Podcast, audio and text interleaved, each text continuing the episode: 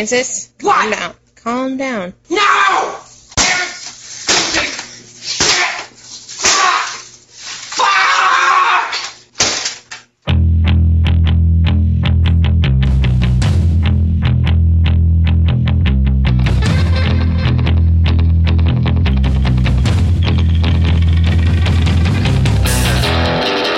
Sejam bem-vindos a mais um episódio do Hackencast.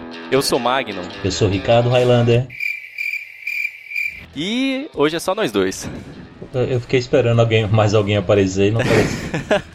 Bem, pessoal, antes da gente começar o episódio hoje, a gente dois pequenos avisos para dar. O primeiro é que nós conseguimos com a Local Web desconto para todos os ouvintes do Hackencast de 30% nos eventos da Local Web, usando o código de desconto que tá aí no show notes. Caraca, que mamada, cara. 30%? 30%. Fica pra não, não tem como pra- baixar pra 15%, a gente fica com o resto, não.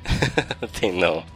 A, a gente ganha, a gente não ganha nada, a gente tá dando presente o tempo todo pros ouvintes aí, a galera. Caraca, tá demais. É, os eventos eles vão ser em Recife, Curitiba, Porto Alegre, Rio de Janeiro e São Paulo. É o 17 encontro da Local Web de profissionais de internet. Então vai ter de tudo um pouco nesses eventos, desde linguagem de programação, tecnologias web e etc. Então, para quem se interessa sobre o assunto, vale a pena dar uma olhada. Vai ter evento de 11 de abril, 7 de maio, 19 de maio e 18 de junho, em cidades diferentes. Entrem aí no link que tá no show notes e deem uma olhada à cidade mais próxima de vocês e vão lá dar uma conferida. É pouco provável vocês acharem a gente, porque a gente é de Brasília, então não vai ter nada aqui por perto.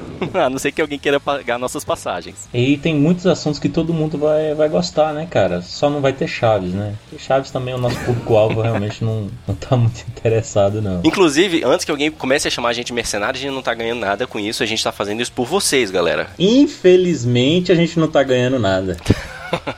vai começar o espírito do capitalista do Ricardo. Tá, beleza, vamos lá. E o segundo aviso é que estão abertas as inscrições para o FISLI, que é o Fórum Internacional de Software Livre, que vai ser em Porto Alegre. Olha aí, cara, mais um que a gente não vai poder ir por falta de verba. Pra isso não tem desconto, não, né? Não, para esse o pessoal não foi generoso, não. O pessoal da Local foi mais bacana com a gente. Mas quem tiver por lá, cara, faz uma cobertura pra nós aí, diz aí o que, que vai ter de maneira nessa parada e vamos montar um programinha pra, pra gente ver, cara. Quem for pros eventos da Local Web também ia ser maneiro. Putz, que ideia foda, cara. Tinha esquecido disso. Tá aí. Quem é ouvinte do Hackencast e tem algum gravadorzinho de áudio, ou até talvez até do celular der certo, vai lá, faz uma cobertura do evento pra gente, arranja uma galera bacana lá, faz umas entrevistas curtas, manda o áudio pra gente que a gente edita e faz o episódio especial. Exatamente, cara. Olha aí, falei, de, falei do nada assim e saiu uma ideia legal. E estão abertos também a, a inscrição de palestra do Fizzly. Eu tô olhando aqui no site, tem a, a seção de palestras. Eu vou colocar os links específicos aí pra quem quiser palestrar lá. É uma experiência e tanto, viu? É isso aí. Então vamos pro episódio? Então vamos pro episódio. Episódio, episódio, episódio. Warning,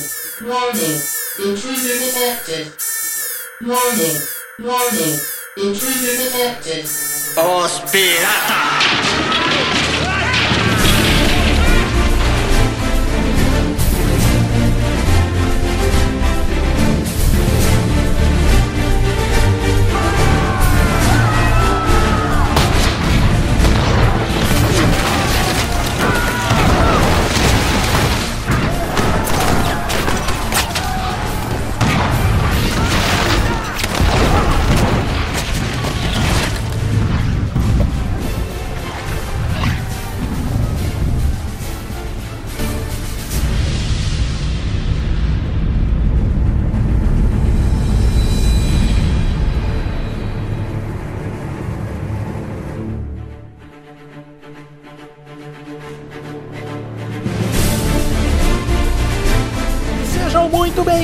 Ao Piratas! Não, não, não, Não, é. não é.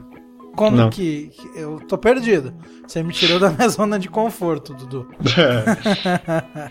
então, é, Fábio, esse aqui é o primeiro fork do Hackencast. Então nós estamos dentro do Hackencast? É. E não Então, é. Entramos aí. Bom, desde que o pull request seja aceito, a gente vai estar dentro. Vamos lá, vamos lá. E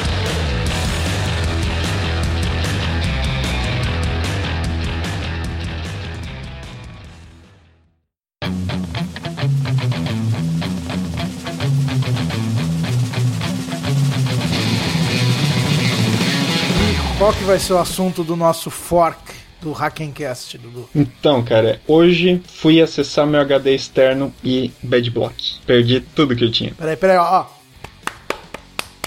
ó. Ai, que delícia! Obviamente que eu tinha backup, né? Essa é pelo menos a parte boa. No HD externo. Não, eu tinha backup do HD externo no HD interno no meu PC aqui.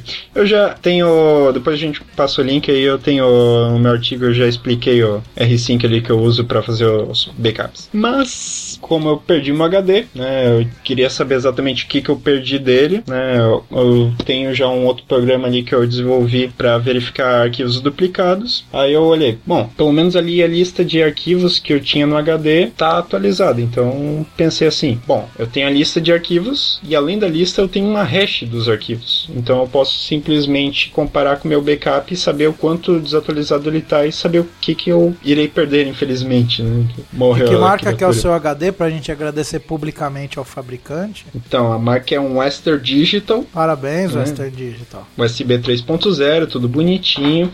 Mas o melhor de tudo ainda é o site deles. Para recuperar os arquivos do HD, né, eu consegui fazer o meu hack e por isso que obviamente a gente tá fazendo o cast aqui, o fork, né, seguindo exatamente o espírito do Hacking Cast. Mas Cara, o site para fazer o cadastro, para pedir o RMA, esse eu não consegui fazer hack nenhum, tive que apelar para Windows e Internet Explorer. Meu Deus, velho. Acho que eu prefiro ficar sem o HD. É, o único problema é que deixa eu dar uma olhada que eu tô até com a nota aqui. É 319 reais esse HD. Não é muito barato pra. É, é um dilema. É um dilema. Vale quase uma licença do Windows essa coisa. Pois é. Cara, mas pior do todo o site. Tu vai lá, cara, Firefox não funciona de jeito nenhum, nem no Windows. Tu tenta fazer o cadastro diz que o e-mail já tá cadastrado. Aí tu tenta recuperar a senha, não chega em e-mail nenhuma, beleza.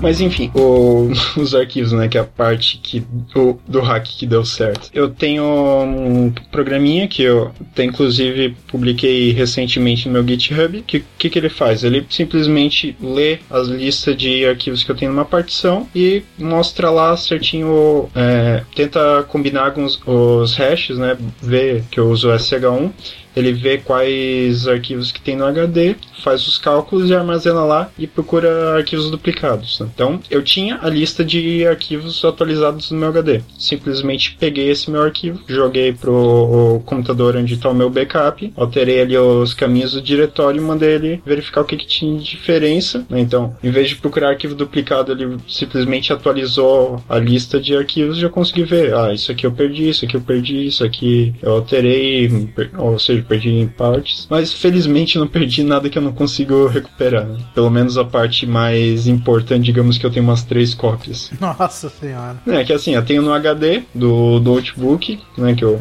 onde eu efetivamente Onde usa, né? é, acabo usando. Aí eu tenho no GR-Sync, né, que é o R-Sync, é uma interface gráfica pro R-Sync, eu acabava fazendo backup no HD, e do HD eu acabo faz- usando backup inteiro, né, então três cópias.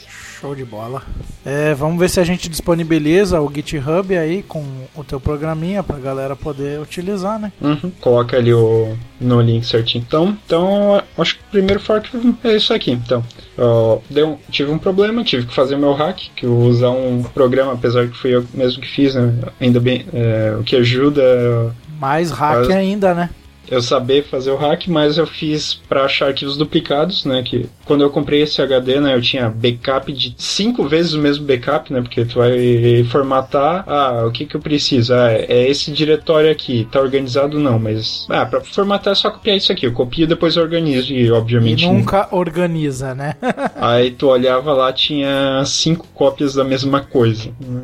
Normal. um normal. bilhão de lugares. Então eu tinha, é, apesar né, do meu HD externo ser um pouco maior, mas o HD que eu ia fazer o backup só tinha 500 GB, né, então eu tive que limitar ali. Quando eu fiz, por exemplo, cópia desse HD, tinha 5 GB de arquivo duplicado. Atualmente eu acho que está em 1 mega, Aí ou tá. seja, A males que vem para o bem, né? é, esse programa aí eu fiz bonitinho. Eu não testei, mas a princípio é para funcionar no Windows também, então bem, bem legalzinho. E eu montei problema, uma. as pessoas que fazem os programas do Windows também não testam. Ah, sim. Então tá dentro.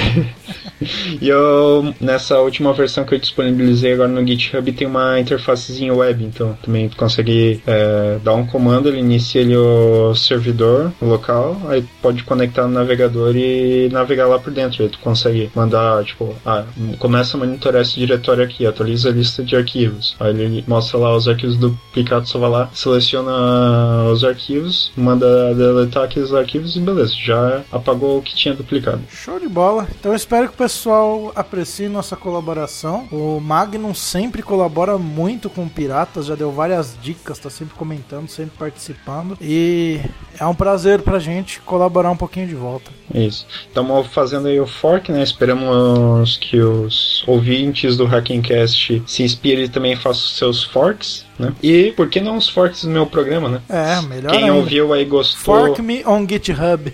Exatamente. Se alguém aí gostou do, da ideia de fazer um fork do podcast, faça fork do podcast. Se gostaram do meu programa para usar para procurar arquivos duplicados, podem procurar arquivos duplicados ou simplesmente saber o que perdeu quando o HD der pau. Quem quiser escutar a gente, piratasdainternet.com.br. Sim. Isso aí, valeu. Falou.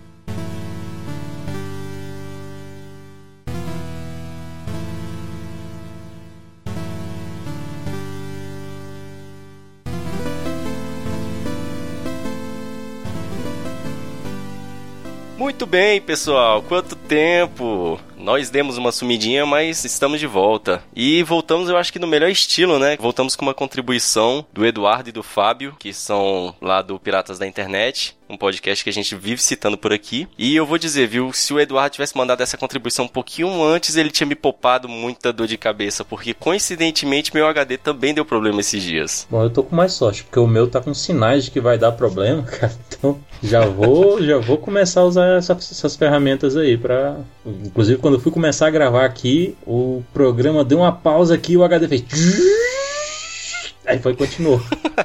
Caraca, tem muita coisa importante nesse HD, eu tenho que, eu tenho que correr atrás. É, as coisas importantes do meu eu ainda tô olhando com calma pra ver o que, que eu perdi, mas as minhas MP3, que eu tenho tudo em CD físico, eu já fui lá no diretório, cara, e dei um shift delete. Eu sei que foram mais de 10 mil músicas pro saco. Vou ter que extrair tudo do CD novamente. Teve uma vez que eu tive. Eu não fui nem perder o HD. Eu fui formatar o computador, cara, e eu não sei o que, que eu fiz, cara, porque acho que o HD tava particionado em duas, em duas partições tal. Eu ia montar, eu colocar o sistema operacional em uma e a outra era pra ficar lá livre. Uhum. Tinha dados lá, tal, esse tipo de coisa, só que eu- Aham, entendi. Cara, eu apaguei, eu instalei em cima da. Não formatada. e foi embora um monte de foto, um monte de coisa. Cara, mas que tristeza, velho. Hoje, hoje eu tenho foto no HD pra ver só. Porque tá tudo na nuvem, cara. 5, 6 CDs de, de backup de, de, tudo aí, velho. Eu saio colocando pra, pra, ter, pra não ter esses problemas de novo.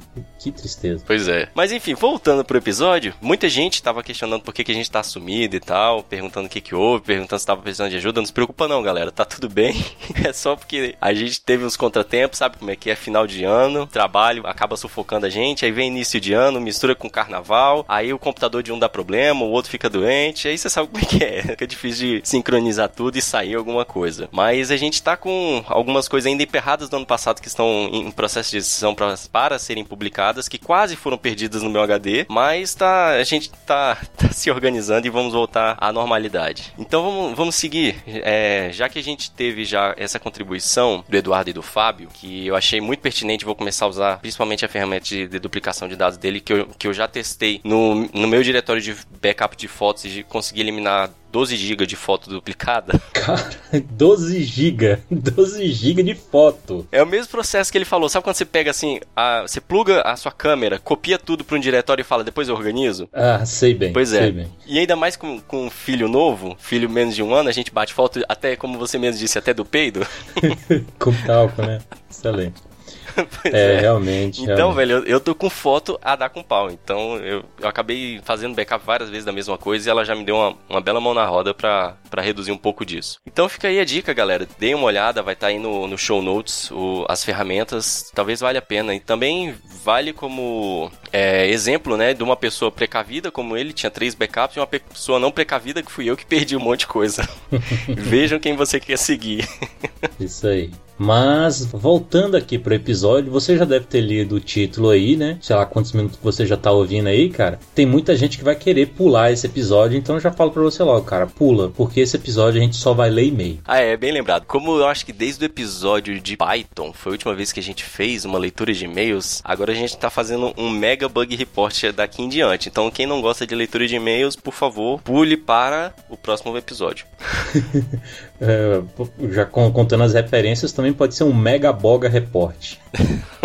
ah, não, sem graça. Ai, sem ai. graça pra É. caralho, porque boga é demais. Aproveitando que isso foi o nosso primeiro pull request, que tá sofrendo merge aqui nesse momento, a gente tá recebendo a contribuição e ela tá sendo aceita. Fica aí a dica pra quem tá aí, cara, ouvindo a gente, tem uma ideia na cabeça e tem com quem conversar sobre o assunto, vocês sintam-se à vontade, galera, a- em sentar com alguém que vocês conhecem, tem mais intimidade pra conversar, que tenha conhecimento de algum assunto, bata um papo como esse que o, que o Eduardo e o Fábio fizeram, gravem em faixas separadas, por favor, e mande pra gente, cara, que a gente aceita sem problema nenhum, contanto que o áudio esteja com uma qualidade boa e o conteúdo tenha também um conteúdo bom, a gente aceita aqui a contribuição de vocês. A gente sempre falou que esse é um podcast aberto, não é nosso, não é meu, não é do Ricardo, não é do Gilson, não é do Davi, é de todo mundo, cara. Ele é open source, é, é da comunidade. Então vocês podem mandar contribuições de vocês, assim como vocês podem também vir aqui gravar com a gente. Mas caso queiram fazer sozinhos, já tem ideia, tem uma pauta de uma coisa a ser feita, cara, sintam-se à vontade. Lembrando, claro, que a gente toca muito nos, nos assuntos de tecnologia e software livre e tudo mais, mas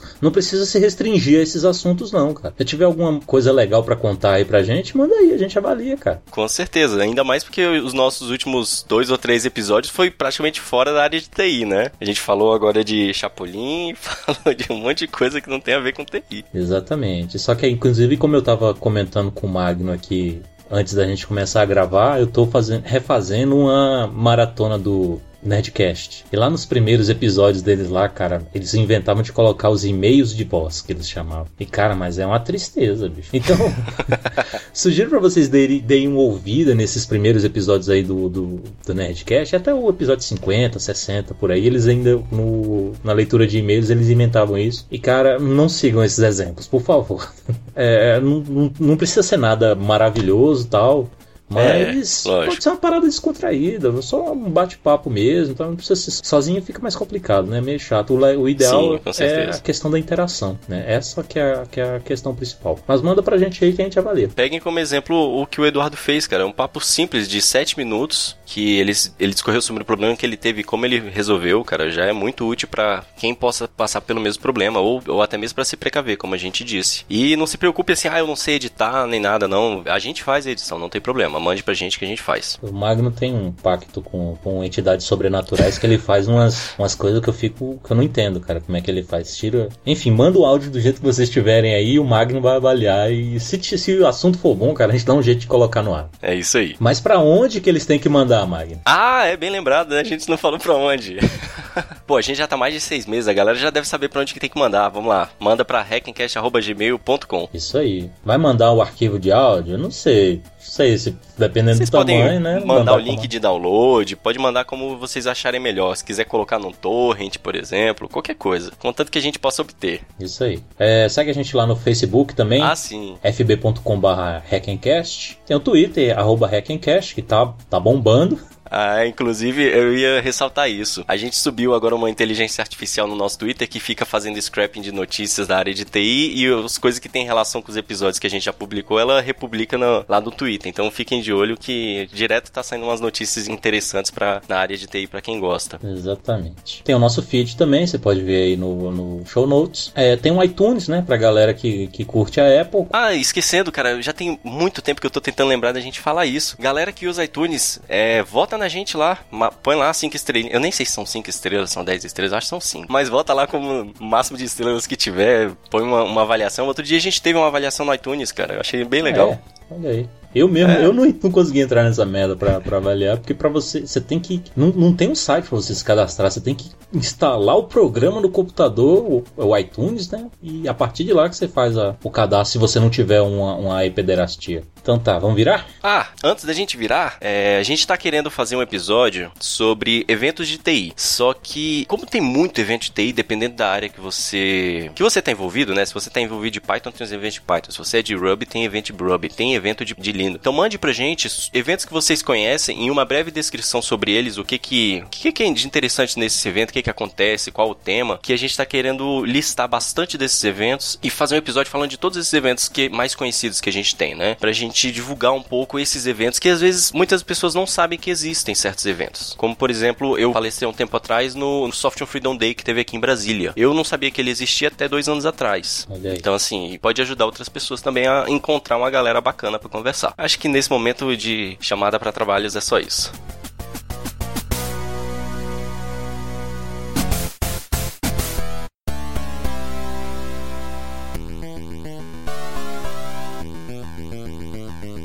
Então agora vamos pros e-mails. Na verdade, pros comentários do site primeiro. Então vamos lá. É só antes da gente começar um alerta que alguns comentários a gente teve que fazer um stripping, tiramos alguns pedaços deles só pra ficar as partes mais interessantes, porque são muitos comentários que a gente tem aqui em diante, viu? Então, se vocês verem alguns comentários, só os pedaços dos seus comentários, não levem a mal, mas é porque a gente teve que realmente selecionar alguns, alguns tópicos. Vamos começar nos comentários do episódio de Python. Eu adorei esse episódio.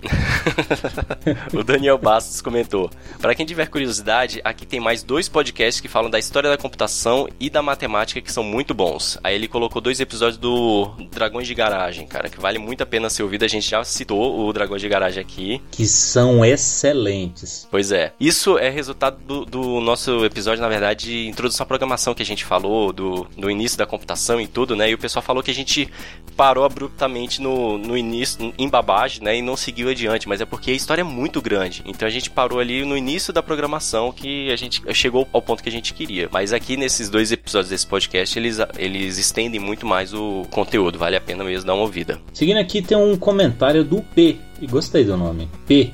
Mas não é a letra P, é P com um E e acentozinho circunflexo. Sou desenvolvedor há mais de 10 anos. Eu, eu já falei, eu já devo ter falado isso umas 10 vezes aqui, mas eu tenho que falar toda vez, cara. Quando eu vejo um A com H e acento agudo bem aplicado, eu tenho que, eu tenho que dar os parabéns pra pessoa, porque não é uma coisa que a gente vê todo dia. Mas é que nossos leitores estão de, de parabéns, cara, que a galera tá aplicando direitinho. Sou desenvolvedor há mais de 10 anos, programo corporativamente em três linguagens e, na minha opinião, nada é mais suave, natural e prazeroso que Python. Quanto ao Python nas instituições de ensino, sou extremamente favorável. A linguagem de ensino deve ser a mais simples e objetiva possível. Conheço vários programadores que quase desistiram da carreira por ter o primeiro contato com C e Delphi. Aprendi a programar com Pascal. Pascal? Caraca, eu não lembrava de Pascal, velho. É mesmo, eu comecei a programar com Pascal, cara. Ô louco. E ah não, e antes de Pascal, esse daqui vocês não vão não vão conhecer não. Fortran. Portugal. Portugal só, só escrevi, nunca, nunca usei nenhum compilador de Portugal. Eles ensinavam Portugal, mas eu nunca apliquei Ah, Portugal. É só pra você, sa- você saber se usa se em vez de if, enquanto ao invés do é só pra isso. Tu não usa essa porra pra, pra é, eu mais não sei nada. nem se existe um compilador que executa essa porcaria. Deve existir, né? Nego faz pra tudo. É, não é possível, cara, mas que bizarro. Mas, cara, olha, olha, eu tinha esquecido disso. Beleza. Aprendi a programar com Pascal. Algumas instituições adotam Lua e torço para que o Python seja unânime daqui pra frente. Observação, conheci vocês pelo Database Cache. Olha aí, estamos devendo um, um ouvinte pra eles agora. Poxa, que legal, cara. Depois, nesse mesmo. Nessa mesma thread de comentários desse episódio, muita gente começou a dizer que Python tá sendo ensinado nas faculdades lá. A gente listou pelo menos uns 4 ou 5 pessoas diferentes citando isso. Achei bem legal. Não sabia que tava com tanta adoção no Brasil. Achei que tava mais lento. Ah, que bom. Só lembrando, Python, mas não esqueçam que depois vocês têm que passar pelo C. Aprender lá na, lá na raiz do problema, nada para não ficar só na mamata. Com certeza. Bem, e um comentário do Eduardo Klozowski, que fez inclusive o nosso pull request de hoje. Eu só chamo ele de Kowalski. Bem, só um pedaço do comentário dele que vale ressaltar que eu achei muito legal, que eu tinha até esquecido, que ele falou assim, porém faltou comentar sobre a lista de e-mail do- da Python Brasil. Realmente a gente esqueceu, cara, de citar que tem a lista de e-mails da Python Brasil, que é uma lista de tirar dúvida, trocar ideia, conhecer pessoas lá da Python Brasil e também são às vezes ofertadas algumas vagas de emprego lá. Então vale a pena dar uma olhada. E por último ele mandou também um, um. A gente ficou falando de, de chaves no episódio, né? Que o Python não usa chaves, não usa nada disso para delimitar bloco. Aí ele diz que o, o Python suporta sim as chaves. É só você dar um from future import braces. Aí ele vai passar a funcionar com, com chaves nos blocos, caso você tenha saudade da sintaxe do C. Olha aí. Quem tiver curiosidade, testa esse comando aí. Sarcasm? É, seguindo aqui o Lucas Caton. Ele falou: Acho que se fizer um search and replace no áudio, substituindo o Python por Ruby, 95% do cache ainda faria sentido. LOL. LOL aquele. Eu, eu sempre fico achando que é aqueles, que é uma pessoa com os bracinhos pra cima. Eu sei, eu sei, eu sei, eu sei o que significa. Faria sentido. E eu falei isso também para outras linguagens de programação. Mas não, mas, sim, mas, sim. O, mas o Python e o Ruby, eles realmente, como vocês colocaram no episódio, eles têm muitas características isso, parecidas. Né? Exatamente. Né? Eles especificamente. Sim. Realmente no episódio não daria para substituir, sei lá, pelo Java. É. Ah, inclusive tem uma galera que falou que a gente tem que parar de pegar no pé de Java, cara. Pois é. Mas eu não consigo, é muito legal. Tinha uma vez eu desisti de uma matéria na UNB porque o professor virou para todo mundo, perguntou: "Ah, bom, esse programa aqui, esse trabalho aqui vocês vão fazer em Java. Todo mundo aqui saca de Java, né? Ninguém falou nada. Todo mundo super tranquilo lá e eu com vontade de levantar a mão falar assim, não sei porra nenhuma. Tive que largar porque, enfim. Você tava contando isso aí, cara, me lembrou o final da minha pós-graduação. Eu acho que eu nunca contei isso aqui para ninguém não, que os professores da minha banca queriam me reprovar porque na minha pós-graduação eu fiz exatamente um trabalho sobre migrando de Java para Python. Aí eu dizia que Java não é uma linguagem muito bacana para desenvolvimento ágil e porque ela não é, ela não favorece o desenvolvimento rápido e tal, né? Essas coisas. Rapaz, o professor da banca ficou de pé, querendo me reprovar na hora. Caraca. Você acredita, velho? Eita porra, vai mexer, vai mexer com quem não deve. Sério, essa galera de Java é muito fissurada, velho. Ih, rapaz, então, não. então vamos começar a tomar mais cuidado. Passei com MM. Programa em Ruby desde 2009, posso afirmar que Ruby e Python tem muito em comum. Muito? É, né? Foi o que a gente colocou no, no, no episódio, né, é, cara? Não... Mas tem realmente muita coisa em comum, cara. É, é uma deficiência minha não ter aprendido Ruby até hoje. Eu ainda quero aprender, mas o tempo tá curto. Mas o Lucas, eu já falei com ele, ele vai, vai vir aqui no Hackencast para falar de Ruby com a gente. E eu, eu fico um pouco triste, que eu fui até o que respondi com ele, cara. Eu acho as duas linguagens, assim, para mim são duas linguagens irmãs. Mas eu vejo muita gente, muita briguinha entre a comunidade Python e a comunidade Ruby, sabe? Tipo, a comunidade Ruby faz uma coisa e a comunidade Python vai lá e faz e fica com aquela eu também tenho, sabe? Eu acho que o pessoal tinha que parar um pouco com isso, cara, e, e ser mais companheiro, sabe? É, é, porque assim, o pessoal começa na linguagem, às vezes pega a linguagem como filho, sabe? O meu é melhor e pronto, acabou. E o pessoal tem que parar com isso, cara. Então fica aí um alerta para quem age desse jeito, cara. Repensa um pouquinho, às vezes você tá exagerando, cara. A não ser que seja Java, aí tudo bem. Aí, aí não. Bem, e agora o último comentário sobre Python foi do Thiago. Acabei de ouvir esse episódio, conheci o Hackencast através da participação do Magno no Castalho Podcast especial de Natal. Gostei bastante e vou iniciar a maratona de ouvir os outros, além de visitar os outros podcasts que eu desconheci e vocês citaram como Database Cast. Aí, Olha aí, tá bom de devolver o ouvinte. Pronto, dívida paga.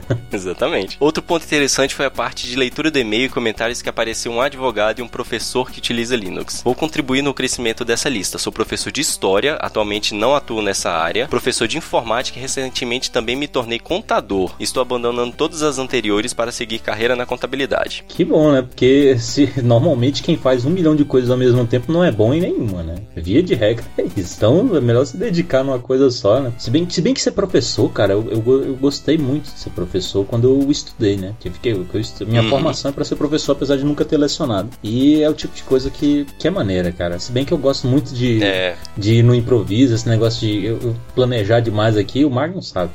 gosto de planejar porra sim, nenhuma. Sim, sim. Eu lance mais no improviso e quando eu vi que o professor, tanta coisa que tem que planejar, chega a dar uma tristeza. Mas a dinâmica na sala de aula é bom demais, cara. É muito bom. Cara, eu vou te dizer que eu também gosto muito de ensinar, cara. É, eu, eu já, já fiz monitoria de várias matérias, né? Inclusive de, na área de de redes, eu era monitor da Cisco e tudo. Eu acho muito legal ensinar. Eu acho que é por isso que, que a gente acabou começando esse podcast, cara. A maneira é. da gente extravasar essa ideia de ensinar os outros. Caraca, não, não tinha pensado nisso, cara. Pois é. Não tinha pensado nisso, olha aí. É verdade. Voltando pro e-mail. E apesar de ter sempre gostado muito de conhecer e aprender sobre tecnologia, foi com Python que eu aprendi de fato a programar. Com Python consegui desenvolver scripts que salvam muitas horas de trabalho que antes eram feitas de forma manual. Minha distro preferida é Ubuntu, uso muito LibreOffice, mas o Windows ainda é o que uso na maior parte do tempo. Obrigado pela iniciativa e disposição em compartilhar conhecimento. E existem sim muitas pessoas utilizando software livre e Python, mesmo não sendo profissionais da área de TI. Um abraço a todos. Cara, esse e o Dr. Castanhares, você lembra dele, né? Lembro, lembro que ele até inclusive citou aí no, no e-mail. Realmente. Exatamente.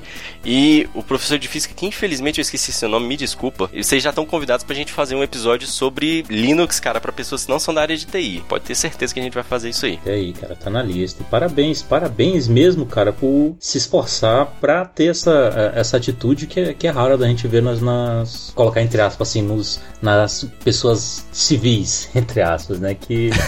Civil. nos civis, né? Porque realmente, cara, a galera quer facilidade da interface gráfica altamente conhecida, tal, esse tipo de coisa, e você É. utilizar uma coisinha um pouco diferente pra ver que, na pior das hipóteses, você pode avaliar positivamente que você não vai precisar pagar por aquilo sem estar infringindo nenhuma lei, né? Realmente É. é, é um, é um grande passo. Parabéns, cara. Parabéns tanto a você quanto É ao- isso aí, aos, aos colegas que você citou anteriormente aí. Como o Magno falou, a gente vai, vai- vamos conversar para ver se a gente monta um episódio legal sobre a galera, galera civil que adota o software livre. Gostei desse termo, civil.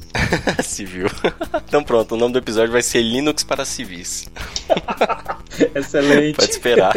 Cara, nem que seja pra vocês contarem como é que foi a adoção de vocês, dificuldades, essas coisas, eu acho que vai- já vai valer a pena, vai ser legal.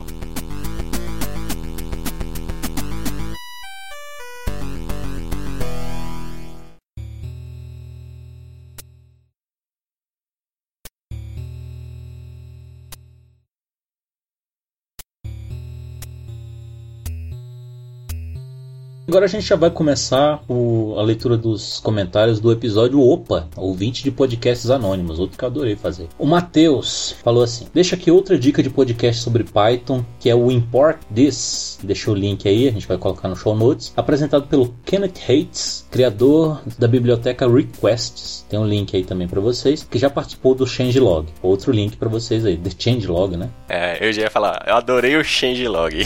Changelog. The Changelog. Eu tô, tô, tô treinando com Duolingo agora. ah, aquele programinha. Isso, exatamente, Sim, do, é. do Android. É, ele me jogou lá pra frente. Caraca, você sabe muito, tá bom. Aí começou, eu parei de, de praticar e tô lá pra trás. Mas recomendo não esperar muito, já que é o segundo podcast que vejo o Kenneth começar e não terminar. É, cara, é complicado. Então fica aí mais um podcast pro Ricardo falar que eu tenho na minha lista aqui que tá parado, mas que tá aí. Pois é, cara, mas é, a gente começa, quando começa a fazer essa parada, a gente vê o tanto que é difícil, cara. Você tem que ter amor É, ou muito ganhar muito dinheiro pra continuar com essa parada, cara. Então, Ou ser muito trouxa. ou ser muito trouxa, né? Qual será que é o nosso caso aqui? É, fica aí. fica a dúvida. Valeu pela dica, hein, Matheus? Bem, teve também o nosso já velho amigo Felipe Tonello. Tonello, diz aí, você tem descendência italiana mesmo ou, ou a gente tá te enchendo o saco à toa? De repente é uma parada espanhol e é Tonello. É, eu não sei. Bom, enfim. Eu não sei porquê, mas eu sempre acho que é italiano. Enfim, concordo com o nosso querido Ricardo Munha. Munha é sua tem avó. muitas piadinhas in... O Sidecast tem muitas piadinhas internas que enchem o saco e por isso quase não escuto mais eles. Mas sabe que. Não faça isso não, Felipe. Sabe que ultimamente eu, eu, eu não parei de ouvir, claro. Porque eu gosto muito do SciCast. E ultimamente, cara, eles estão. Eles melhoraram bastante. Como eu falei, a minha usa com eles era mais a piada interna. Pô, é engraçado pra eles, mas se não é engraçado pra gente, fica meio, meio no ar, assim, né? Sei lá, ah, vou rir porque eles estão rindo também. Mas eles deram uma diminuída grande nisso daí, cara. E estão excelentes os últimos episódios, cara. Posso quebrar teu argumento fácil, assim, sem fazer esforço? Hum, Tem um podcast que todo mundo paga pau e é 99% só piada interna. qual? Nerdcast. É, mas é que tá, cara. Não é, cara, não é piada interna. É Porque eles já, é eles já é contaram a né? vida deles todas lá. Se você.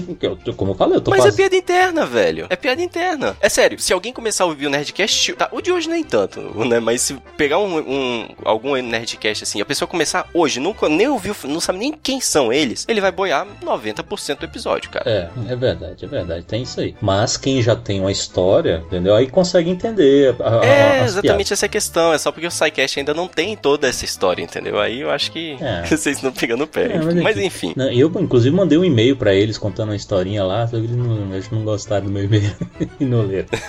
É, mas enfim, aí, mas, mas inclusive eu tô. Toda vez, já tem duas semanas que eu solto um tweet comentando o episódio do, do, do episódio da semana e eles retweetam, cara. Inclusive o de hoje fez sucesso. Eles no Twitter são bem ativos, eu acho isso bem legal de- da parte deles. Exatamente. Então, eu gosto muito dos caras, cara. Eu gosto muito. Aquela questão mesmo da piada interna. é- Eu vou começar a fazer piada interna aqui também.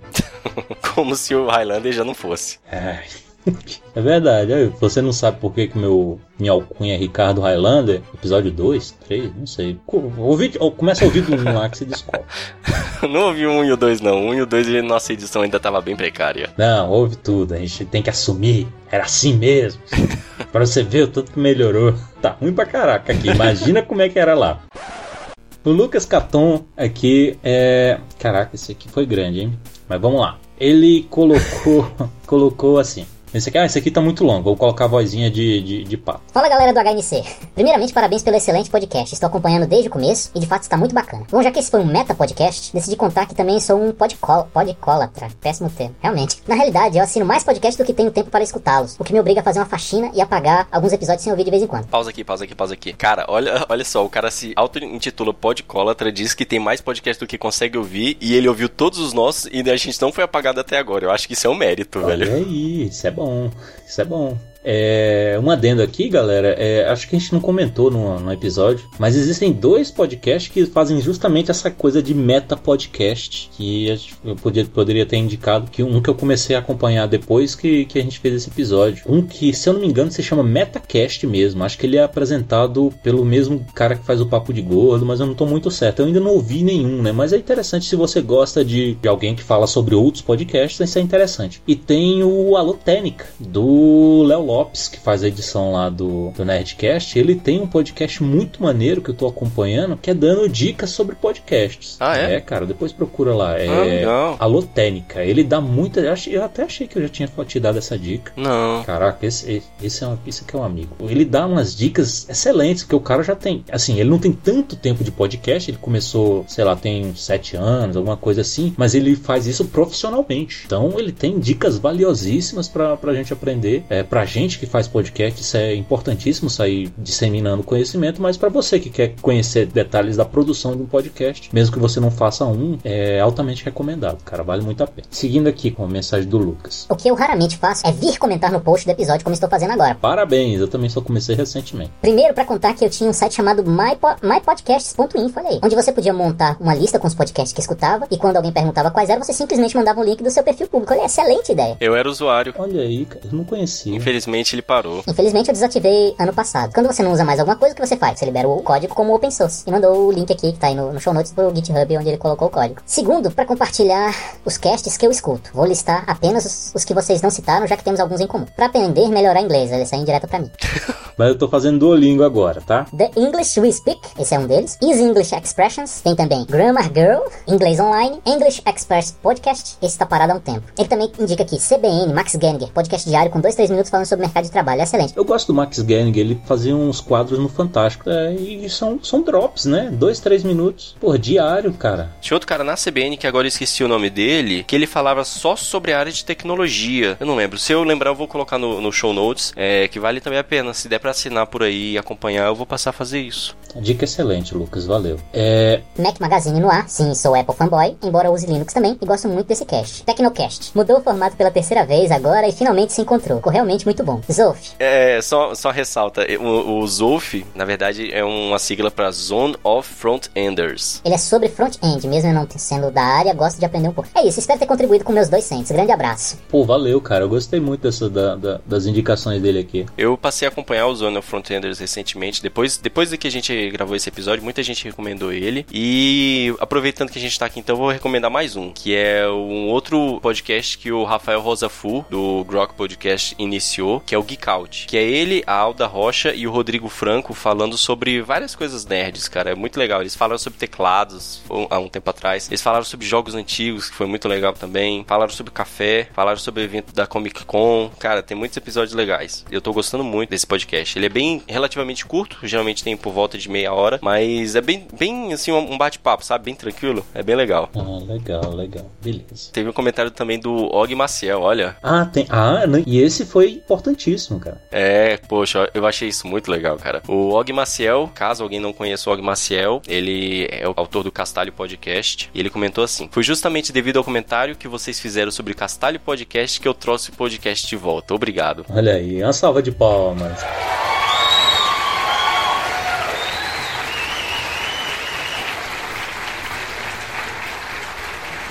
Caramba, cara, eu, é, eu fiquei muito feliz com isso. Porque era um podcast que eu gostava muito de ouvir e tava parado, poxa. E o mais legal disso é que eu não sei se foi meio que decorrente disso, mas eu comecei a entrar em contato com o Og e dar uma ajuda para ele no, no Castalho, cara. E ele migrou toda a infraestrutura dele de WordPress que ele tava trabalhando pra infraestrutura de Impelican, igualzinho a gente tem no Hackencast. Olha aí, excelente. Difundindo conhecimento. E ele também é um grande fã de Pois Conan. é. Olha aí. Des- Ah, é, também, Descobri né? pelo Pois é. Twitter, aí ele soltou um tweet lá e eu falando sobre uma história do Conan que estava publicada lá em inglês. Pô, tá aí. Aí eu fui lá e falei pra olha, por que, que você não vai nesse site aqui de um amigo meu que traduz, traduziu todas as histórias do Conan e botou lá todos os contos, né, originais tal, e alguns outros trabalhos também. Ah, por que você não vai nesse site aqui em português e tal? Aí ele falou, caraca, o melhor link do ano até agora. Eu, Porra, fiquei super, super feliz. Ele até começou a me seguir no Twitter. Olha só, cara. Pô, tá aí, Og. Bora gravar um episódio sobre Conan. Olha aí, tá Você e o convidado. Ricardo falando de Conan, eu acho que vai ser legal. Convidado.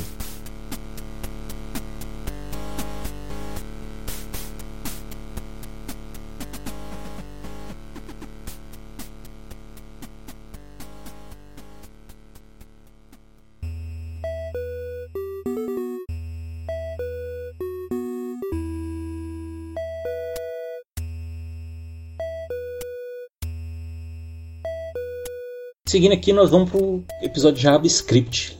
Aí teve um pouquinho menos de comentários. É, o Fábio Benedito, ele falou assim: já que se falou de IDS, deixaram de fora as da JetBrains. Essa eu não conheço. Pois é, foi vacilo nosso. A JetBrains é uma, uma empresa que produz várias coisas, entre elas IDEs. Ela tem uma ideia específica só para Python, uma ideia específica só para PHP e por aí vai, né? Ruby. Para cada linguagem assim, eles fazem uma, uma, uma ideia específica. Geralmente são ideias muito boas, com funcionalidade de refactoring, é, debug visual e tudo. Vale a pena dar uma olhada, só que elas são pagas. Mas para quem tem projeto open source, eles têm um plano de isenção de preço e, se não me engano, para quem é estudante também, tem alguns anos de gratuidade. Eu acho que era só, mas vale a pena dar uma olhada. É, teve um dia específico do ano passado, se não me engano, foi no ano passado, que eles falaram só hoje, em comemoração ao dia do software livre, qualquer coisa assim, todas as nossas ideias estão de graça. Aí você podia ir lá e baixava e, e tinha ideia para o resto da vida. Eu até baixei a de Python para dar uma olhada, instalei, testei, achei ela muito pesada e continuei no Vim. É aquela coisa de graça, até injeção na testa. É, mas assim, pra quem gosta de IDE, é porque eu, eu pessoalmente não gosto de IDE, mas pra quem gosta de IDE vale a pena. São muito boas, são bem trabalhadas. Inclusive, fiquem ligados no nosso Twitter lá, que sempre que tem alguma coisa de graça lá, o robozinho tá soltando as informações lá. É, isso aqui é só um, um trecho de uma thread de comentários que a gente pegou que eu acho que vale a pena a gente ressaltar um pouco. O Felipe Tonello, de novo Tonello, tá aí, ele falou: side note. Eu não acredito que o Brendan Age seja homofóbico, ele apenas doou dinheiro para uma campanha que era contra a legalização do casamento gay. Aí o pessoal até respondeu lá falando: pô, ser contra o casamento gay não é ser homofóbico. Começou essa discussão lá e o Corvolino mandou um lino sobre esse caso do Age no BR Linux. A gente vai colocar o link aí, vocês deem uma lida e, e tirem suas próprias conclusões, porque realmente é um assunto meio, meio complexo, cara. E eu, eu ainda acho que isso não tá bem esclarecido. Se ele doou sabendo, tiveram dois fatos diferentes, que é a doação para um partido que apoiou isso e doação para uma causa que era contra, entendeu? Então, eu ainda achei essa, esse assunto muito nebuloso e eu acho meio complicado a gente ficar é, emitindo parecer assim sem muito, sem muito estudo, entendeu? Então, acho que cada um devia formar a própria opinião lá e, e dar uma olhada. Pois é, ainda sobre esse assunto, vocês lembram que eu contei aquela história lá do meu filho e tal? O Magno até botou uma Sim, música sim. edificante e tal. Caraca, deu vontade de chorar até. Eu tive um contato com uma pessoa no Facebook que assim, eu não vou entrar em muito- muitos detalhes, mas eu resolvi seguir com o contato com ela porque eu percebi que acho que a melhor definição que eu tive pra ele era como se fosse um católico talibã. Aquele cara que prega que a igreja tem que voltar a ter os benefícios do que o governo dá, esse tipo de coisa, voltar. Não vou entrar muito em detalhes, mas eu fiz mais ou menos o que eu fiz com a questão do Braincast. Tentar ouvir uma opinião contrária pra você se colocar no lugar da outra pessoa, conhecer pontos, esse tipo de coisa. Mas, mas enfim, a gente foi a gente foi discutindo até que chegou no ponto da, de falar sobre homossexualidade, né? Aí, bom, ele já começou falando que, na opinião dele, é, homofobia não existe, né? Ok, beleza, né? Nem levei em consideração os argumentos dele, mas aí eu falei, bom, pra enriquecer, eu vou contar a mesma história do meu filho aqui, né? Da questão dele ter me falado aquelas Uhum. coisas, né, pra gente ver, né? De repente o cara tem, pode ter uma opinião diferente, pode mudar um pouquinho a opinião dele e tal. Ele tinha sido pai há pouco tempo, de repente isso toca, toca ele um pouco pra, pra ver para ver que o mundo tá mudando, né? Esse tipo de coisa. E a resposta dele é que eu deveria me tornar homem e que tinha que fazer o meu filho virar homem também. Então, cara, os passos pra frente que eu dei acreditando na humanidade, eu fiquei bem tentado a dar uns passos para trás diante das atitudes desse, desse sujeito. Aí eu já aí eu desisti, certo? Porque realmente eu, É. a gente tem um limite de tolerância para determinadas coisas, né? E ele foi pro ataque pessoal, aí, eu, aí eu desisti. Sabe o pior, cara, disso? Hum. É você pensar que, como você falou, ele foi para recentemente, é você pensar que ele vai estar criando uma pessoa que é o espelho dele, né? Então, assim, tipo, aquilo que a gente falou no episódio, né? Que, ah, isso vai morrer com a gente. Pelo, pelo menos no caso dele, não vai morrer com ele, né? Ele provavelmente vai passar tudo isso pro filho dele e Pois vai é. continuar. Pois é, cara. É, é- Isso é triste. É mesmo uma pena.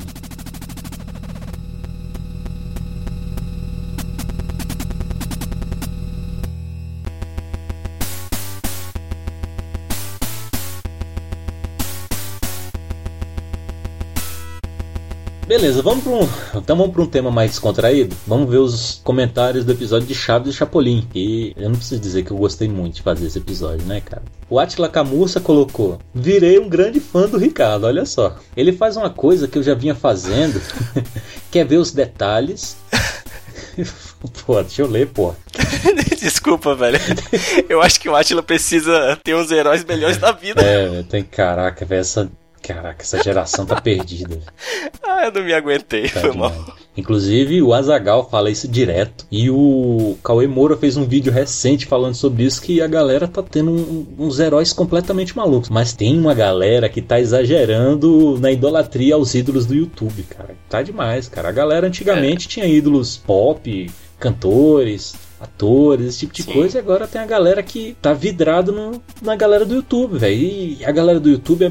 Beleza, tem até um nível de produção, mas você é um igual, cara. Você pode simplesmente fazer o teu vídeo e colocar lá também. Não é igual a televisão. Mas, mas enfim, tá? As- os valores estão se revertendo e a galera não tá sabendo lidar com isso. Tá meio estranho. É, mas assim, cara, é, se você parar pra pensar, nossa geração, a gente idolatrava o pessoal drogado, que fazia um monte de coisa errada e tal. Pelo menos assim, né? Quem gosta muito da área da música, essas coisas, e também da área de cinema, né? A maioria dos, dos artistas, eles acabam se envolvendo com coisa errada. Então, velho, às vezes a gente pode estar, na verdade, passando a idolatrar as pessoas, não digo as mais corretas, mas. Porque tem muita gente que faz coisa errada e tá no YouTube também, né? Mas que eu tô dizendo assim, pessoas mais próximas da gente que a gente vai ter mais afinidade, entendeu? É. Então, às vezes, talvez nem seja de todo mal, parando pra pensar um pouco. O problema é que o YouTube não tem filtro, entendeu? Isso é verdade. Igual teve um SciCast que o pessoal tava criticando um canal lá do. Foi, foi o SciCast? Acho que foi o SciCast que teve de divulgação científica. Eles estavam criticando um canal que eles, entre aspas, fazem esclarecimentos de desmistificar certas coisas do, do mundo, sabe? Explicar como é que as coisas funcionam. Só que eles explicam na zoação, sabe? Não é nada sério. É completamente zoado. E deve ter muita gente que acredita naquilo, entendeu? Não sei se foi o último vídeo do, do, do canal do Pirula, que é um, um cientista que vira e mexe participa do Nerdcast também. Ele tem um canal no YouTube que é muito bom, cara. Eu aconselho todo mundo que, que, Sim. que procure. Acho que o último vídeo dele ele falou justamente sobre essa questão, não de, de idolatria, mas do que as pessoas estão considerando como ciência. E ele cita um canal que tá bombando aí entre. Inclusive minha esposa gosta, gosta desses caras aí. Que é o. Acho que é Você Sabia, um negócio assim, VS10. Cara, tá aí. Eu estava me confundindo. Não foi no SciCast, foi no canal do Pirula que eu vi. É exatamente Ah, esse é, aí. eu soltei, o- soltei o link no YouTube. No, no YouTube, no, no Twitter. Que ele fala até do livro do, do Mundo Assombrado pelos. Exato. Exatamente, eu vi também. Cara, vejam esse vídeo. É, é exatamente isso aí. Pois é, e ele, aí ele fala, né, que a galera tá, tá meio que levando em consideração o que os caras falam lá, zoando, saca? Como se fosse.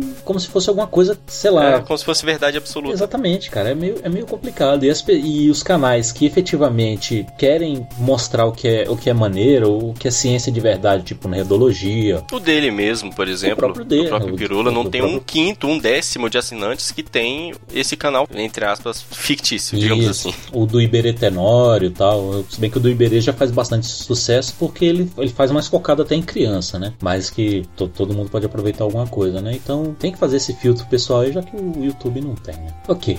Vamos lá, Atila. A gente parou É, a, gente, a completamente gente não saiu da o primeira lá. frase, cara. Eu não falamos nada de Chaves Chapolin até agora. Virei um grande fã do Ricardo. Ele faz uma coisa que eu já vinha fazendo, que é ver os detalhes e ponderar o que significam. Por exemplo, quando ele fala da Dona Neves. Ah, é que eu falei que a Dona Neves é a avó do seu Madruga, né? Então a Dona Florinda, quando bate no seu Madruga e fala sim. ele lá, ah, você vai jogar tijolo na cabeça da sua avó. Vai jogar na Dona Neves. Ok. Uma coisa que eu noto nos episódios de Chaves é que a Chiquinha usa roupa com umas costas torcidas e os coques da cabeça um alto e outro baixo. Isso por ser filha de pai solteiro. Seu Madruga nunca poderia ensinar uma menina a se vestir apropria- apropriadamente. Isso é uma ideia bem legal do Roberto. Cara, eu nunca tinha me tocado que é por isso que ela se veste errado. Eu sempre me perguntei por que, que ela fica com o casaco torcido, Pois cara. é, cara, eu também nunca tinha parado pra pensar nesse sentido de que, porra, Eu ela achei muito se legal. veste toda mulambenta É. porque é o pai que, que cuida, né? O- Caramba, velho. Fenomenal. É, mas só lembrando que ele colocou, ó, isso é uma ideia bem legal do Roberto. Na verdade, o, o- eu acho que a caracterização física, os detalhes e até os maneirismos dos personagens foram criados pelos próprios atores. E isso que na verdade foi motivo de briga, aí, principalmente da Chiquinha mesmo, Ah, Porque sim. ela, o personagem foi criado pelo Bolanhos tal, tem todo o texto do Bolanhos e tudo mais, mas até onde eu sei, todos esses as características básicas do personagem, que até o choro, essas coisas foram da própria Maria Antoni- Antonieta de las Neves, né? E isso foi um argumento que ela usou para pleitear o, o, é, a titularidade do personagem, vamos dizer assim, né? Então por Uhum. isso que teve- sempre teve essa briga.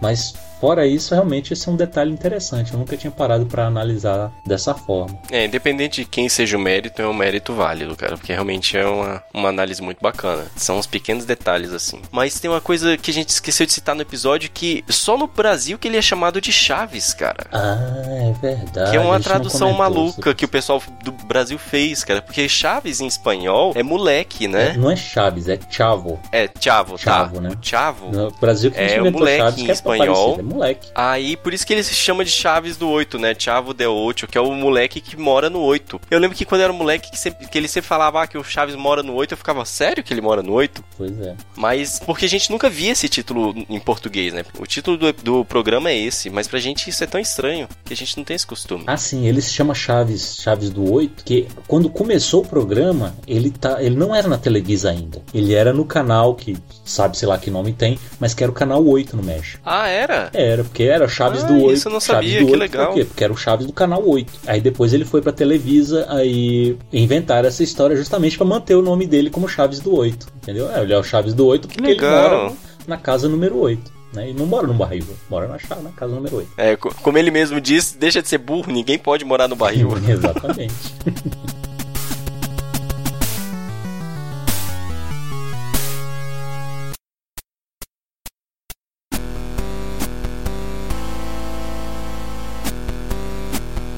Agora vamos para os comentários da segurança na nuvem. Caraca, mais um do Eduardo Kowalski aqui. velho. Kozlowski tá em todas, velho. Um comentário sobre o BitLocker. Não posso afirmar com certeza no Windows 8, porém uma é uma ferramenta gratuita do Windows 7 Ultimate. Apesar de gratuita, você vai ter que pagar bem mais caro no Windows. Acho que vale citar o Prism Break. Ele colocou o link aí, que é uma lista de ferramentas com alternativas open source para vários programas ou serviços. Em alguns casos até expli- explica o motivo de algo não ser recomendado. É, deixou a dica aí, tem um link para vocês. Eu não entendi bem o que, isso que ele falou do, do BitLocker, cara. Ele tá dizendo que é gratuito, mas é você tem que pagar. ele é só pra algumas versões do Windows, entendeu? Se você compra aquele Windows básico, que eu não sei mais o Ah, nome da- sim. do pacote, sei lá, o Home Basic, qualquer coisa assim. Acho que era o XP que era Home Basic. é. A gente tá muito desatualizado de Windows, oh meu Deus. É, aí ele não vem com BitLocker, entendeu? Ele só vem com BitLocker a partir do pacote mais caro do Windows, que era o Ulti- Ultimate, no 7. E ele não tem certeza do 8 porque ele não tem experiência com o 8 também. Hum, É, quanto ao Prism Break, pra quem não lembra, o Prism foi um dos primeiros primeiras confusões que a gente teve dessa história de, de espionagem e tudo, né? Foi o projeto Prism. Aí o pessoal criou esse, esse site que como se livrar do Prism, né? Então tem várias opções lá de serviços a serem evitados e outras opções a serem utilizadas. Vale a pena vocês darem uma olhada lá, ver o que, que vocês usam e pensar que se realmente vale a pena usar, se uma mudança seria fácil de ser feita, se não ia impactar pra vocês, porque às vezes é, é bom pensar na nossa privacidade. Teve o comentário também do Eduardo, que não é o Eduardo Klozowski, é um outro Eduardo, que inclusive gravou conosco um episódio que vai ser publicado muito em breve. Ele comentou sobre um Dropbox descentralizado chamado StoreJ. Tem um site aí, caso vocês queiram dar uma olhada. Parece que ele ainda tá em processo de conclusão, ele ainda não parece não tá disponível para todo mundo, mas que é bem interessante, porque a ideia dele é tipo um Dropbox, só que conceito de des- descentralização do torrent. Então parece ser bem promissor. Vale a pena dar uma acompanhada, ficar ligado aí. Talvez mais para frente surge alguma coisa interessante. E ele deixou também um comando aí do DD de como gerar senhas aleatórias, que é o processo que ele usa para gerar senha. Aí ele, ele deixou até aí um jeito de aumentar o tamanho da senha, diminuir o tamanho da senha. Eu vou, a gente vai linkar aí o comentário dele no, no site pra caso vocês queiram dar uma olhada. E por último, ele me lembrou qual era o serviço de e-mail descartável que eu acabei esquecendo o nome dele. Era o Hide My Ass. Eu acho que é por isso que eu tinha esquecido o nome. Excelente. Aí tá aí o link também, caso vocês queiram usar essa abordagem de e-mail descartável, que você cria, usa pro serviço e depois de um mês ele é autodeletado, tá aí. É esse aí o link, vocês podem aproveitar para se inscrever em sites que vocês não querem que todo mundo saiba que vocês estão inscritos. Isso aí. Pra mandar um e-mail pro Hacking Cash por aí. Comentário aqui do Ronald. Windows 7 não é mais vendido, pessoal, exceto alguns clientes Corp com contratos de longo prazo e milhões de doletas. E ele existe no Windows 8 e 8.1 nas versões Pro e Enterprise. Verdade, né? O Windows 7. Eles tiveram que descontinuar o Windows 7, que era o maior concorrente do Windows 8, né? Pois é, aí eu volto naquilo que a gente falou. Desculpa, gente, se a gente tá dando informações. A gente, às vezes a gente ainda volta e fala o Windows XP, como eu falei há pouco tempo, mas é porque realmente, pelo menos eu saí do mundo Windows no XP. Foi o último que eu vi de verdade, não vi Vista, não vi 7, não vi 8, então eu realmente tô meio desatualizado. Eu conto com vocês pra fazerem essas correções pra mim. Se vocês quiserem vir aqui até falar de dessas coisas de Windows, a a gente não tem nenhuma objeção, contanto que seja sobre tecnologia, a gente pode negociar alguma coisa aí pra gente conversar. Eu sou usuário de Windows aqui, tô falando do Windows aqui, só que falou que o Windows 8 e 8.1 tem, ele tem o Windows 7, pelo que eu entendi, né? Tem o Windows 7 por trás. Não, não. Não, você é burro, cara, que loucura. Tava se referindo ao BitLocker que tem no Windows 8 e Ah. 8.1 na versão Pro e Aí Enterprise. você cortou só um pedaço. Desculpa, eu não organizei direito, mas o comentário do Ronaldo foi uma resposta à do Eduardo. Ah, Então, ah, é o comentário anterior que ele falou do BitLocker, tá? tá isso aqui. isso. Então, beleza, valeu, Ronaldo.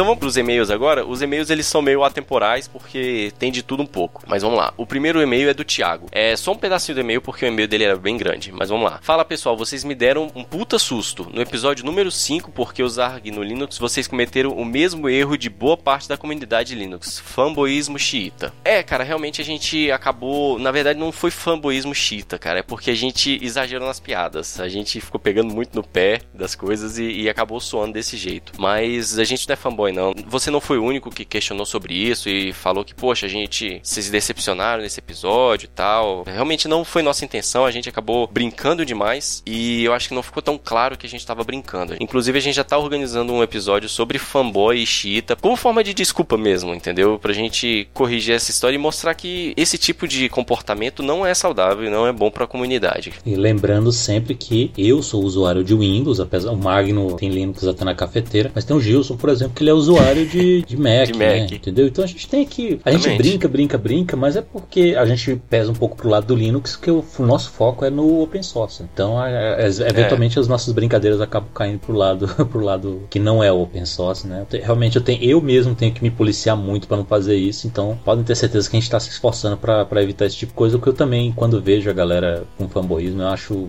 acho terrível. Mas eu ainda acho que PlayStation é melhor que Xbox. Igual a gente tava há pouco tempo falando de Java e outras linguagens, cara, é a mesma coisa. A gente acaba escolhendo alguém pra pegar no pé, sabe? Mas não é por mal, não. Então vou ler aqui o e-mail do Rafael Puga. Olá, senhores. Sobre tudo que foi discutido, gostaria de deixar alguns comentários em uns pontos que anotei. Sobre o Spider Oak, vocês comentaram que devido ao fato de o arquivo ser criptografado, toda vez o sincronismo teria que ser do arquivo completo. Eu nunca usei esse programa, mas já usei programas que fazem delta binário para envio de dados para a nuvem, ou seja, não são enviados arquivos completos, mas somente a diferença binária. Não sei se é o caso deste produto, talvez eu teste depois, mas acho que faz bastante sentido levando em consideração o que vocês observaram, ter que subir um arquivo inteiro a cada sincronismo. Pois é, o delta binário realmente é uma coisa relativamente comum de se fazer, só que tem um pequeno detalhe detalhe que quando você muda alguma coisa, assim, você, tem um, um certo conteúdo, né? Você criptografa ele, ele gera uma, um certo arquivo binário X. Quando você muda, cara, um bit dentro do arquivo original e criptografa diferente, o, o arquivo binário de saída, ele é quase que completamente diferente do, do arquivo anterior, mesmo que você tenha mudado apenas um bit do dado de origem. Então o delta binário não é tão eficiente assim nesse ponto, entendeu? Porque muda muita coisa, porque você faz um, um scramble de todos os dados. Até respondi o e-mail dele por escrito e dei um exemplo usando o GNU GPG, fazendo criptografia para demonstrando como muda tanto assim o conteúdo. Se vocês quiserem, eu posso disponibilizar isso no show notes para vocês darem uma olhada também. Continuando o e-mail dele aqui, criptografia de dados no, do Dropbox. Bom, o Dropbox faz a criptografia em trânsito, envio e recebimento de arquivos. Mas no podcast vocês citam que os arquivos não são criptografados em repouso, at rest. Depois isto se corrige, mas não com tanta certeza. Bom, os dados são sim criptografados em repouso, mas não todos, segundo o próprio site. Ele coloca o link do, do, do Dropbox onde tem essa informação. Realmente, eu, eu cometi o erro de dizer que eles não eram criptografados, mas é porque eu me expressei mal. É, o que me incomoda é porque assim, eu não tenho a chave criptográfica que é utilizada, então eu não sei como que é essa criptografia. Eles falam lá no, no site deles que utilizam uma criptografia AES de 256 bits, mas onde está essa chave? Quem tem acesso a essa chave? Como que ela é armazenada? Como que você, entendeu? É uma chave para todo mundo. Cada usuário tem, um, tem um, é gerado uma chave para cada usuário. Não, não é claro isso. Então por isso que eu disse de certa forma jocosa que não é criptografado, porque uma criptografia desse jeito para mim não é muito eficiente, entendeu? Porque se ele usa uma criptografia para todo mundo e alguém descobre essa criptografia, essa senha, essa chave criptográfica, todo mundo vai estar exposto ao mesmo tempo. Se eles usam uma para todo mundo, mas a senha não é, a chave criptográfica não é minha, que garantia tenho eu que isso tá bem armazenado, entendeu? Que ninguém vai ter acesso. Por isso que, que eu tra tratei daquela forma. E por isso que eu disse que o SpiderOak é uma boa solução. Que eles deixam a chave com você e só armazenam o blob do arquivo criptografado. Se você perder sua chave, azar o seu. Eles não têm nada o que fazer porque eles não têm a mínima é, noção de como recuperar sua chave, porque ela é sua. Eles não têm acesso a isso. Já no Dropbox, eu não sei como é que eles fazem no sentido, por exemplo, você tem a sua chave. Se você perder essa chave, o que, que acontece? Você só tem a sua senha. Eles criptografam o arquivo com, com a sua senha, será? Mas e quando você troca a senha? Eles descriptografam todos os seus arquivos e encriptam de novo? Eu acho que não, cara. Então são muitas questões assim não respondidas para dizer que a criptografia deles é segura. Continuando aqui, ele fala: Vocês falaram sobre o smartphone ter uma única senha e todos os aplicativos terem os acessos salvos. Comentam que isso pode ser inseguro em um ambiente de computador, mas normal em smartphones. Não sei se foi bem isso que a gente comentou, não, cara. Mas enfim, eu concordo. É, É, t- mas- é, dá- é. acho que deu pra entender isso realmente, olh- olhando por esse lado. Eu concordo, mas para isso existem funções como Remote Wipe, que logo depois vocês mencionaram, mas não linkaram com esse ponto. É verdade, né? Tem um. É, a gente não linkou porque a gente não tem, a gente não tem experiência, né? Pelo menos eu nunca precisei usar uma ferramenta dessa. Você já usou alguma, Ricardo? Não, na verdade, eu, eu tive o celular roubado só uma vez. Ele tinha, sei lá, uma semana. Eu tava uma semana de uso, cara. Eu tava em lua de mel ainda com o celular. Tem serviço muito famoso da Apple, né? A Apple tem, tem trocentos serviços desses aí pra você. Find meu, i- minha- meu iPhone aí, find qualquer coisa. Inclusive pra limpar os dados do celular e tudo mais. A Apple tem bastante. Mas tem bastante aplicativos pra isso no, no Android. Nas versões mais recentes, dá pra você fazer isso no Google também. Tem uma função exclusiva do, do Google mesmo, ou seja, do próprio Android pra você fazer esse tipo de coisa. Você faz pelo navegador, tal. Tem a opção lá pra você fazer o celular, a- além de conseguir localizar, se ele tiver com a função de localização ativada, de você fazer o celular tocar e também de limpar os dados dele se você já não tiver esperança de recuperar mesmo. né? Se você tiver conhecimento de causa de alguma boa que você já usou e é bacana, pode mandar aí pra gente que a gente publica. A gente faz uma errata lá no show notes e inclui. Também porque isso aí é igual seguro de vida, né? É bom você ter, mas ninguém pensa nessa merda, né? ninguém quer que aconteça, né? É. Então, mas... É, mas o pior é que o, o nosso episódio inteiro foi sobre esse tipo de coisa, cara. Então a gente realmente deveria ter incluído uma, mas por falta de experiência eu não incluí. Eu preferi não incluir alguma coisa que eu não conheço. Mas fica aí, se vocês tiverem boas dicas de aplicativos para quaisquer plataformas aí de, de fazer esse remote wipe, manda pra gente aí que a gente linka no, no show notes. Continuando aqui, o e-mail dele é, é bem- é grande, tem mais um parágrafo aqui, mas a gente inclusive deu uma resumida. Vocês também comentaram sobre o histórico de localização da Google. Pareceu para mim como sendo algo ruim, mas vejam só. Há um tempo atrás eu esqueci meu celular em um táxi no Rio de Janeiro. O taxista foi embora e não atendia minhas ligações. Eu liguei na central, a moça tentou contato com o taxista e quando conseguiu ele disse que não tinha visto nada de celular. Eu falei para ela que estava rastreando o celular e que tinha um registro de todos os horários por onde o celular andou. Também disse que o celular estava em um determinado bairro e ela me confirmou que era o bairro onde o taxista morava. Bom, de repente o taxista me liga e diz que o celular estava com ele, que ele não quis falar porque estava preocupado em alguém da empresa não querer devolver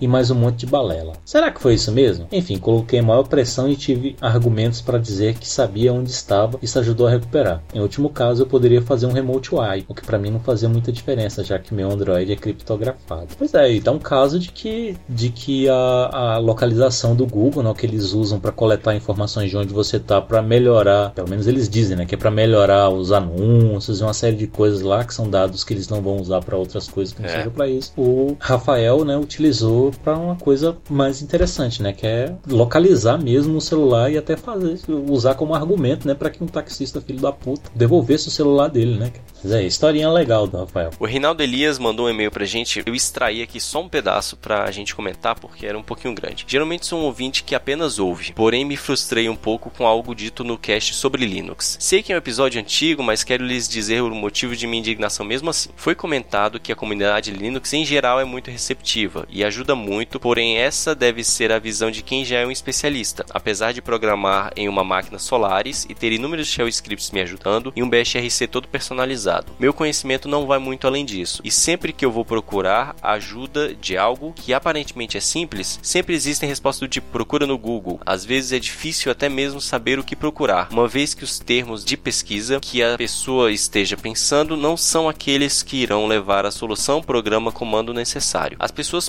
responder pelo menos procura por XYZ, no lugar de um simples vai no Google. Existe também aqueles que acham que estão ajudando, mas estão atrapalhando muito, colocando uma resposta tão técnica e complexa que dá dor de cabeça até de ler. E até pesquisar e entender todos os termos e comandos mencionados já não dá nem para lembrar o motivo da primeira pesquisa. É, cara, isso aí é uma coisa que eu também já tô querendo há algum tempo fazer, que é um episódio sobre comunidade Linux. Isso acontece um pouco não só, cara, na de Linux, mas na de programação ou qualquer outras comunidades que você vai parar. Sempre tem as pessoas que tratam os outros mal e, e geralmente são os mais, mais velhos que já estão sem paciência para os iniciantes. Mas, teoricamente, a comunidade de Ubuntu deveria ser mais receptiva, porque é o Linux que se vende, o Ubuntu e o, e o Linux Mint, né? Que se vende como sendo amigável para todos os que não são experientes na área de TI. Mas realmente isso acontece até nessas comunidades. Só que tem um pequeno detalhe que é às vezes você se colocar um pouco na situação da pessoa também. Ele tem que se pôr na posição de uma pessoa que está no mundo novo, que não tem muita experiência, que está precisando de ajuda, e você também tem que se pôr na situação de uma pessoa que ouve a mesma pergunta um monte de vezes. Às vezes, só se você mudar a forma como você pergunta, que eu não estou dizendo que é o seu caso, mas às vezes é o caso de muitas outras pessoas. Se você mudar simplesmente a pergunta de como eu faço isso, para, olha, eu estou precisando fazer isso, já fiz aquilo, aquilo, aquilo,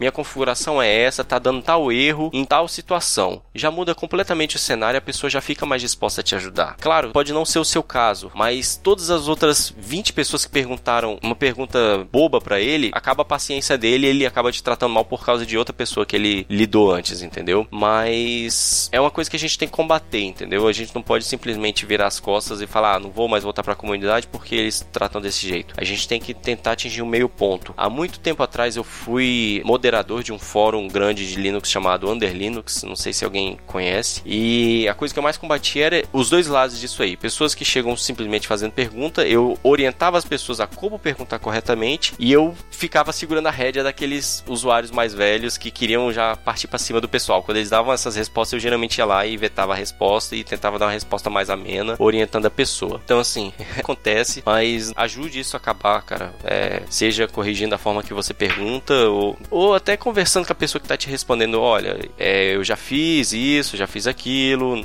eu não tô aqui simplesmente fazendo qualquer pergunta, entendeu? Eu já vi muita gente perguntando às vezes como eu pesquiso tal coisa no Google. Tô com tal situação e tô precisando de uma ajuda, mas eu não sei o termo certo para pesquisar. E a gente foi lá e ajudou a pessoa a descobrir o termo que ela precisa pesquisar no Google, porque era inglês e ela não tinha muito domínio do inglês, entendeu? Então, tem boas pessoas na comunidade ainda, não não não generalize tanto assim. E a questão principal é que são pessoas, né? E pessoa, cara, é- eu estudei para mexer com máquina É. porque pessoa é meio complicado. É, a pessoa pode estar num bom dia. É, minhas, minhas poucas experiências com fóruns que eu, que eu já tive, eu já vi que realmente tem alguns, tem inclusive alguns usuários de fóruns mesmo que nem se preocupa tanto em procurar se a resposta já existe. Ele, ah, vou, vou fazer logo a pergunta aqui que alguém me responde. Sim, tem isso também, cara. Eventualmente, às vezes, vale a pena você se esforçar um pouquinho para procurar que às vezes a resposta tá lá. E sempre tem o cara que responde com grosseria e tal, mas um, um tipo de resposta que eu acho interessante para esse tipo de pergunta é aquele que você, beleza, você conhece o assunto, você sabe, ah, eu já sei onde é que tá a resposta. Mas ao invés de dar a resposta para a pessoa, você dá o link, porque indiretamente você fala, ó, tá aqui, a resposta tá aqui. Se você tivesse procurado um pouquinho mais, é, você teria encontrado, entendeu? Essa é a resposta que tá aqui no nosso fórum, ou de repente num fórum parceiro, sei lá. Mas, ou seja, a resposta tá, já, já, já tava respondida. Então, vai, segue, segue esse link. Eu, eu acho que é uma forma menos grosseira de dizer para a pessoa se empenhar um pouquinho mais em procurar a resposta antes de simplesmente perguntar. Assim, a internet está repleta de respostas. É muito difícil ter uma pergunta que não tenha pelo menos um início do, do, de algo que você tem que fazer. Eu, eu acho muito difícil, cara, que você tenha alguma situação, seja qual for, que seja a primeira vez que esteja acontecendo. Eu acho muito improvável que seja esse tipo de coisa. É, como foi resolvido, talvez seja de, você encontrar. Às vezes ele tá, tá tão escondido que você realmente não encontra. Mas pode ter certeza de que vale a pena você dar uma procurada antes de, de simplesmente jogar no fórum, porque às vezes você até evita esses usuários que estão sem paciência e tal. Mas não, não desiste por causa de uma outra experiência ruim, não, cara. Como, como eu falei, são pessoas, né? E pessoas são, são complicadas. Mas a grande maioria eu tenho certeza que estão muito dispostas a ajudar. E a gente tem tendência de só lembrar mais dos casos errados. Mas eu tenho certeza que tem muitos casos em que você foi no fórum e que a resposta te ajudou bastante. É, bem, vamos pro próximo comentário. Beleza. É do Hugo Tamaki. Olá, pessoal. O Hackencast está agora na minha lista de podcasts favoritos. Achei muito bom o episódio sobre JavaScript. Esclarecedor para noobs e interessante para quem já sabe. Vocês poderiam ter falado sobre o Bauer. Quase que eu li Bowser. Eu também, cara. Na verdade, toda vez que eu li, eu li Bowser. Que é um organizador de bibliotecas de JavaScript. Creio que deve ter sido inspirado no bundler do Ruby. Minha especialidade é o Ruby e o Ruby on Rails. Gostaria muito de ouvir um episódio sobre o Ruby na série de vocês. Abraços. É, valeu, Hugo. A gente vai adicionar o Bauer na, no show notes do episódio de, de JavaScript. E a gente já tá na lista aí um episódio sobre Ruby. Como eu disse, a gente tava falando com o Lucas Caton para fazer um episódio com a gente. Eu acho que não vai demorar muito, não. Hum, excelente, excelente. Valeu pela, pela mensagem aí, Hugo. Quanto ao Bauer, a gente poderia usar a desculpa de dizer que a gente falou sobre ele, só caiu na edição, né? Só que realmente a gente não falou. não, não falamos não. Pois é, então eu acho que a gente finalizou aqui, né, cara? Ufa! Muito e-mail, cara. Muita mensagem, cara. Então, pessoal, é isso aí. Esse foi um episódiozinho relativamente rápido, né, de conteúdo técnico, mas em breve a gente vai estar tá liberando mais episódios, que a gente já tá com alguns gravados do, do ano passado que eu acho que vocês vão gostar. Exatamente, já tem umas entrevistas maneiras aí, cara, vocês vão gostar pra caramba. É isso aí. Então, pessoal, boa noite e boa noite, ó. então, pessoal, até a próxima. Falou, galera, até a próxima.